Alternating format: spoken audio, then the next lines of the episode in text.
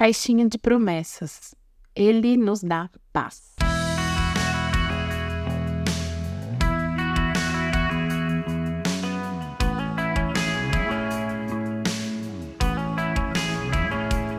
Eu estou assistindo uma série que eu não vou falar o nome, porque eu não quero que ninguém depois me acuse de ter dado spoilers aqui. Mas em um dos episódios que eu assisti recentemente, o personagem principal mobilizou um grupo de pessoas nas quais ele confiava e uma grande operação para evitar que uma guerra de proporções mundiais acontecesse. E até que eles obtivessem êxito, esse assunto obviamente tirou a paz deles, eles que tinham esse conhecimento. Mas poderia ter tirado a paz de todo um planeta caso eles não tivessem conseguido alcançar o objetivo deles.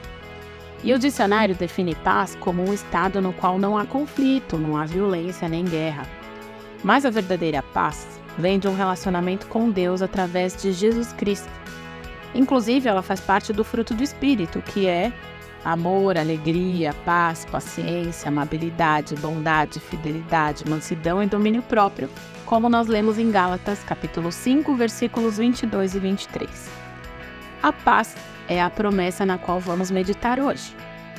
E o apóstolo Paulo escreveu em Filipenses 4:7 o seguinte: E a paz de Deus, que excede todo entendimento, guardará o seu coração e a sua mente em Cristo Jesus.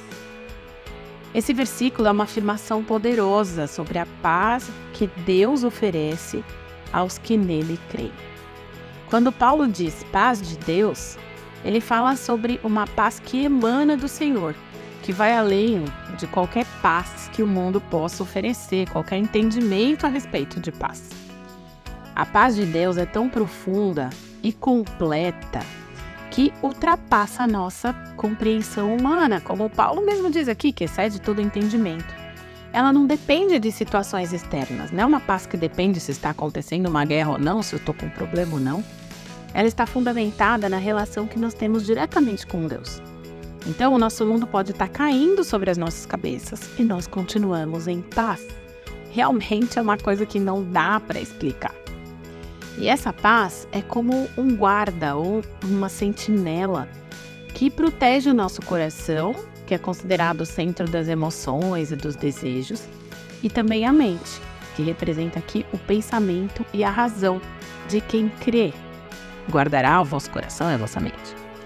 E finalmente, a chave para experimentar essa paz é estar em comunhão com Jesus Cristo, ou seja, ter um relacionamento pessoal com Ele. É por meio de Jesus que nós temos acesso ao Pai e, portanto, temos acesso à paz que só Deus pode nos dar. Essa paz não se baseia na nossa lógica, é, naquilo que a gente acha que é ausência de problemas, como o dicionário define, né? Mas na presença e na confiança em Deus. Quem ama Jesus e caminha com Ele não precisa ficar ansioso, sem paz, nem ter medo do futuro, independente das circunstâncias, porque sabe que Deus está no controle. Em tempos de guerra, as pessoas passam fome, perdem as suas casas, perdem tudo o que têm, seus bens, familiares, pessoas queridas. Em alguns casos, elas são escravizadas, ficam doentes, correm um sério risco de morrer. Quantas guerras a história nos conta? A própria Bíblia. Nos tempos bíblicos, muitas guerras aconteciam. Quantas guerras nós já vimos acontecer ao longo da nossa existência, dos anos que estamos nessa terra, ou que nós estamos vendo acontecer atualmente, ainda que à distância? Realmente, a paz é uma bênção. E essa foi a promessa de Deus escrita por intermédio do apóstolo Paulo para os filipenses, mas que continua viva e valendo para nós hoje em dia também.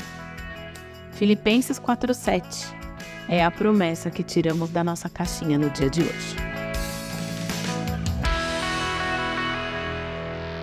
Você ouviu o podcast da Igreja Evangélica Livre em Valinhos. Todos os dias uma mensagem para abençoar a sua vida. Acesse www.ielve.org.br ou procure por IEL Valinhos nas redes sociais.